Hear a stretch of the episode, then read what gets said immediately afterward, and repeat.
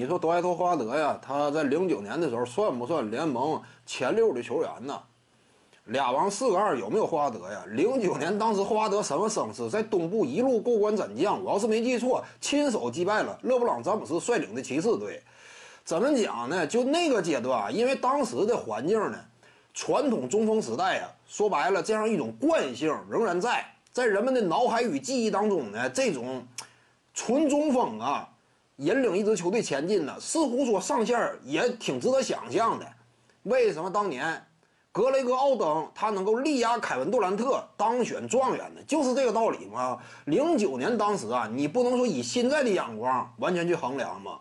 那会儿德怀特霍华德呀正值巅峰期，昂首阔步呢，向着自己呀生涯当中啊想象当中未来期许的伟业呢大步迈进嘛。至于说同时代的。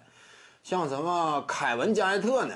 加内特呀，拿过常规赛 MVP 不假，但是呢，怎么讲？你要是拼技战力的话呢，这玩意儿跟拼历史地位啊还是有区别。零九年的时候啊，那霍华德是最终闯出东部的，对不对？加内特呀，已经到其他球队组队作战了。那会儿霍华德呢，依旧是一枝独秀嘛。同时代的蒂姆·邓肯呢？诺维斯基啊，诺维斯基，你现在你不要把二零一一年之后的诺维斯基直接跨到这个零九年。零九年诺维斯基啊，是怎么讲呢？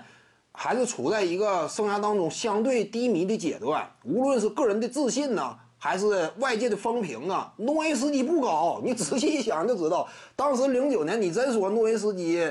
呃，技战力那会儿普遍认为高于霍华德呀，那是开玩笑。那会儿通常一评价诺维斯基防守不佳，是个漏勺，进攻端这块呢飘着打，无有作为，这是当时的风评吗？所以零九年你划归到当时那个时间点，霍华德那一年啊，他的整体伤势根本就不逊色于蒂姆·邓肯呐，这是一点不夸张的。蒂姆·邓肯零七年完成了登顶，对不对？但是零八零九啊那会儿整体外界呢。你说霍华德那也太贬低了。他如果说在自己最巅峰的时期，连联盟当中前六都进不去的话，那这啥也不是了，简直，那是他最辉煌的一年呐。徐静宇的八堂表达课在喜马拉雅平台已经同步上线了。各位观众要是有兴趣的话呢，可以点击进入到我的个人主页当中，在专辑页面下您就可以找到它了。